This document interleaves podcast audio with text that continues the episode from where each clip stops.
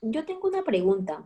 Este, yo creo mucho en el, en el desarrollo de, de, algunas habilidades y no sé si bien o mal, pero en algunos momentos lo he relacionado. Eh, en base a lo que ustedes decían, yo podría identificar una, una habilidad por desarrollar en mía, o sea, por desarrollar o desarrollarla más, no lo sé, de la paciencia. No sé si a ustedes o de repente uno de los dos de repente tiene más magnificada esta, esta habilidad o simplemente cuando se discute o cuando hay algún problema, la paciencia no tiene nada que ver. O sea, no sé si han identificado como una fuerza el hecho de ser, en alguno de los casos o en los dos, paciente.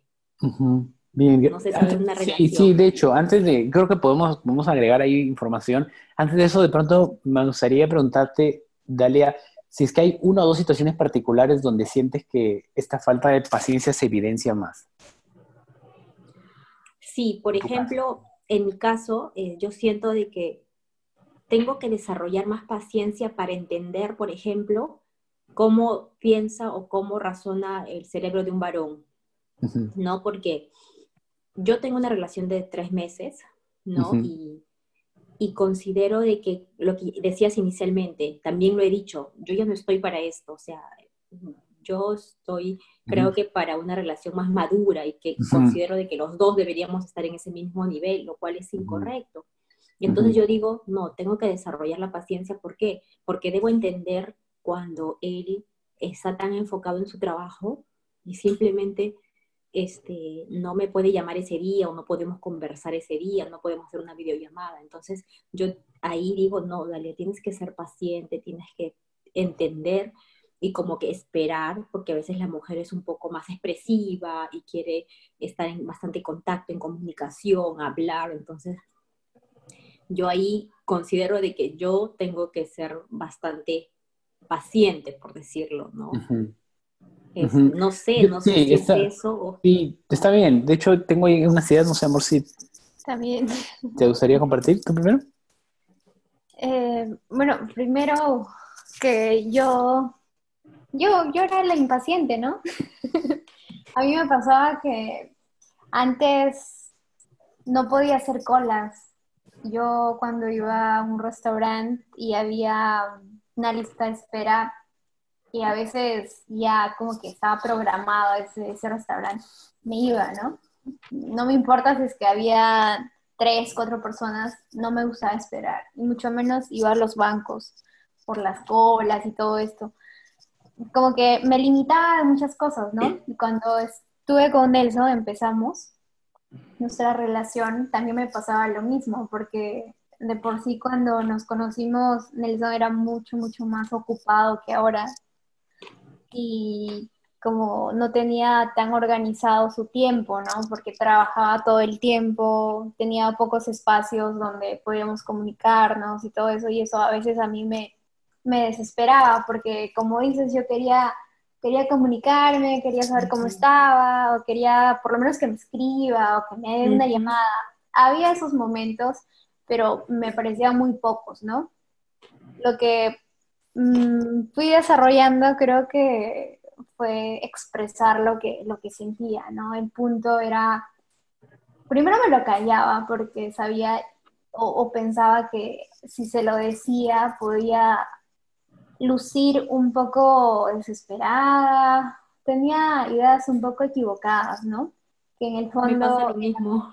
eran ideas que básicamente solamente estaban en mi cabeza, porque cuando me aventé a decírselo, mm, porque en algún momento lo dices, ¿no? Así sea una discusión o, cualquier momento, te lo guardas, sale. Así que le dije, mira, mm, me gustaría que tengamos mucho más, un poco más de tiempo, ¿no? Tiempo los dos, tiempo de calidad, porque siento que cuando nos dejamos de ver y estás en el trabajo, prácticamente te enfocas que te olvidas de mí y él pensaba que el tiempo que pasábamos antes del trabajo era suficiente hasta el tiempo que nos volvamos a ver, el momento que nos volvamos a ver. Y yo ahí le expresé y le dije que eso para mí era mm, no era, no lo indicado, ¿no? No, no, me, no me hacía sentir bien. Así que llegamos a un punto medio porque todavía le cuesta cuando él se enfoca en el trabajo, está prácticamente súper enfocado y a veces Estoy así. perdón, no hay, no aparezco, perdón. Así, no hay nada. No hay nada, no, está en eso. Y, yo le decía, no, mira, por lo menos un mensaje o, o si no, llegamos a un punto donde él no está acostumbrado a dar una llamada o no está acostumbrado como que a enviar mensajes y yo le dije, ya, si tú no estás acostumbrado, pues yo lo hago, ¿no? No te preocupes. Así que empecé a hacerlo yo y creo que le inserté esa costumbre de, de ¿no? Y también que tenga este, esta chispita de preguntar, ¿no? Oye, ¿cómo estás? ¿Qué tal tu día? Porque yo lo hacía, lo llamaba o a veces no lo llamaba, pero le escribía. Y creo que eso fue regulándose a un punto donde yo ya dejé de ser tan impaciente porque sabía, empecé a conocerlo más y sabía cómo, cómo operaba, porque a veces tenía pensamientos de que lo hace porque quizá no le importo, ¿no? O lo hace porque no, no está pensando en mí. Pero cuando realmente entendí que ese, ese no era el punto, dejé que sea el mismo, ¿no? Y ya, o sea, entiendo que esa no es tu costumbre, pero hay que llegar a un punto medio. Y así empezamos a, a conversar, pero ahí el, yo creo que el tema es, es saber llegar a un acuerdo, ¿no? En, en, todo problema y en toda incomodidad que uno tenga es conversarlo, plantearlo de buena manera y ahí es donde se llega a un acuerdo. Sí, sí, me parece genial lo que dices, amor, porque yo creo que la, o sea, yo, sé que se está usando la palabra paciencia como parte, no sé si es exactamente eso, pero, pero entiendo a, lo que es. Yo creo que el punto que dice Miriam es importante en el sentido de más que paciencia para tolerar, es la, el, por un lado, coraje, pero por otro lado es el equilibrio para expresar lo que realmente importa, ¿no? O sea, más que como paciencia para tolerar, es el, coraje o el impulso para expresar, pero el equilibrio para expresarlo de una forma que pueda llegar. Gottman ha notado que cuando una conversación empieza suave, en el sentido que hablamos, por ponerlo en, en español simple, ¿no? Hablamos bien, hablamos bonito, es probable que la discusión termine de la misma manera. Pero en el 90, no me acuerdo el porcentaje exacto de los casos, cuando empieza en alto o en un reclamo, una crítica, es muy probable que termine mal, ¿no? La discusión. Entonces, en ese equilibrio expresar es importante. Y lo otro también que te puedo comentar, Dale, es que sí creo, por un lado, que hay personas que tienen formas distintas de, operar, como decían. Yo, por ejemplo, sí, sí, exacto, iba a decir también ahorita justo amar, porque, por ejemplo, yo realmente puede pasar un día entero sea, de trabajo de 8 de la mañana a 8 de la, 8 de la noche y puedo no escribir, ¿no, amor? O sea, puedo no escribir un mensaje, puedo no decir, amor, ¿cómo estás?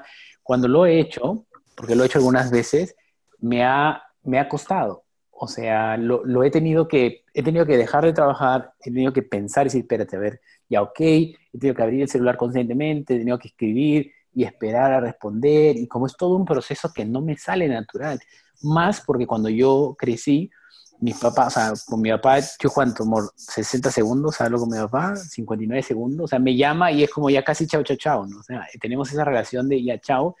De hecho, a veces, no, amor, te he dicho, llegado de cuatro minutos la conversación y le digo, ¿no? Y hablamos seis minutos, o sea, entonces yo, yo, la, yo la amo mucho, ¿no? Pero, pero no lo hago y no lo, no, no lo haría mucho y si lo hago siempre va a ser a costa de que me cueste, etcétera. Entonces, creo que por un lado el conocer a la otra persona producto del proceso que natural que va a ir pasando, va a ayudar a entender realmente cuál es la realidad. Y algo de lo que sí ayuda, y creo que todos deberíamos hacer, es preguntarnos, así, el ejercicio es bien simple. Hay una conducta que, mi pareja no hace que me gustaría que me haga. Ya. Es más, les invito, piensen en una conducta que me gustaría que su pareja haga, pero no hace. ¿no? Es como que me gustaría que haga esto y no lo hace. Lo que debes preguntarte es, ¿qué siento que esa persona, o sea, ¿qué pienso que esa persona no siente por mí cuando no hace esta conducta? Entonces, en el caso de repente le dice, bueno, yo pienso que no me ama porque no hace esto. Normalmente son tres las emociones que, que enlazamos a una no conducta. Uno, pensamos que no nos ama, pensamos que no nos importa o pensamos que no nos respeta. Normalmente son esos tres pensamientos que hace que lleguemos a ese nivel de enojo más alto. Entonces, número uno, escribes la conducta que tu pareja sientes que no hace. Segundo, dices, ¿cuál es el fondo? ¿Por qué creo que esa persona no siente por mí? Ah, ya, siento que no, no le importa, no le importa. Una vez que identificas la emoción, lo que debes hacer es pensar cinco cosas por las cuales la persona te sí te está demostrando que siente eso por ti. Por ejemplo, podría decir Miriam, ¿no? Mira, no, no, no le importo porque no me llama. Ok, entonces Miriam podría preguntarse, ¿cuáles son cinco cosas que sí hace que me demuestran que sí le importo? Ah, bueno, en la mañana hace el desayuno. Ah, mira, cuando, cuando estoy mal sí viene y me trae algo. Entonces, yo lo que he, visto que funciona es que en lugar de nosotros medir el amor de la otra persona en base a una conducta que nos gustaría que haga, debemos medir en base a las conductas que ya está haciendo.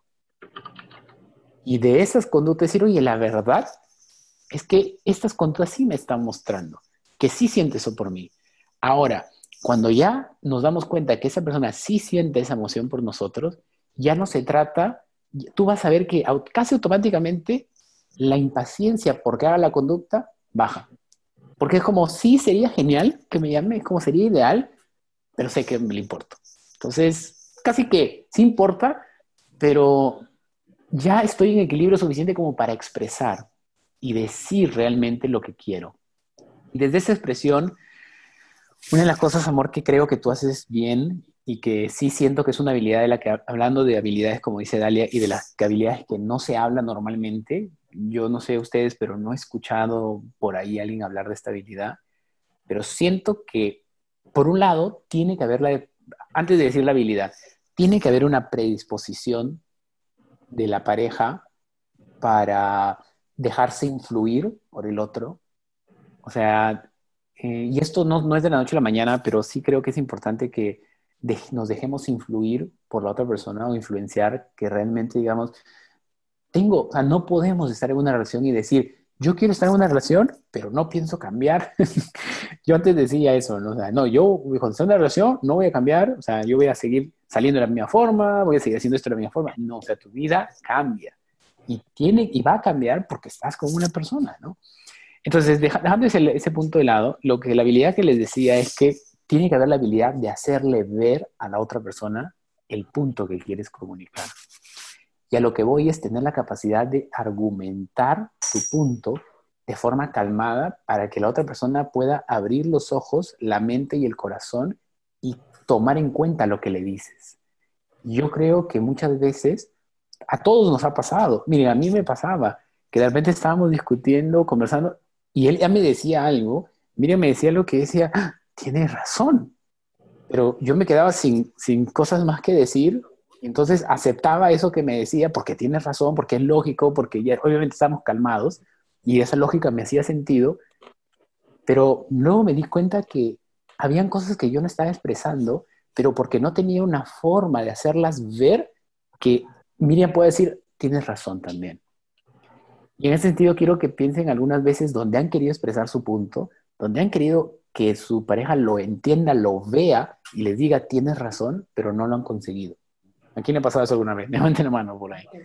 Entonces, y eso yo sí creo que es una habilidad. Y la habilidad yace en encontrar argumentos que ayude a que la otra persona vea el punto.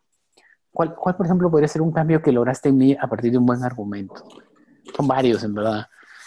Son varios. Pero, pero yo veo en algunos casos, por ejemplo, que cuando no tenemos el argumento, podemos dejarnos, o sea, quedarnos con muchas cosas dentro que no, al final no ayudan a que la relación mejore. Parte de lo que les quería comentar aquí con esto es que yo creo que cada parte de la, de la forma en que somos las personas está diseñada para contribuir con la relación y no deberíamos guardárnoslo.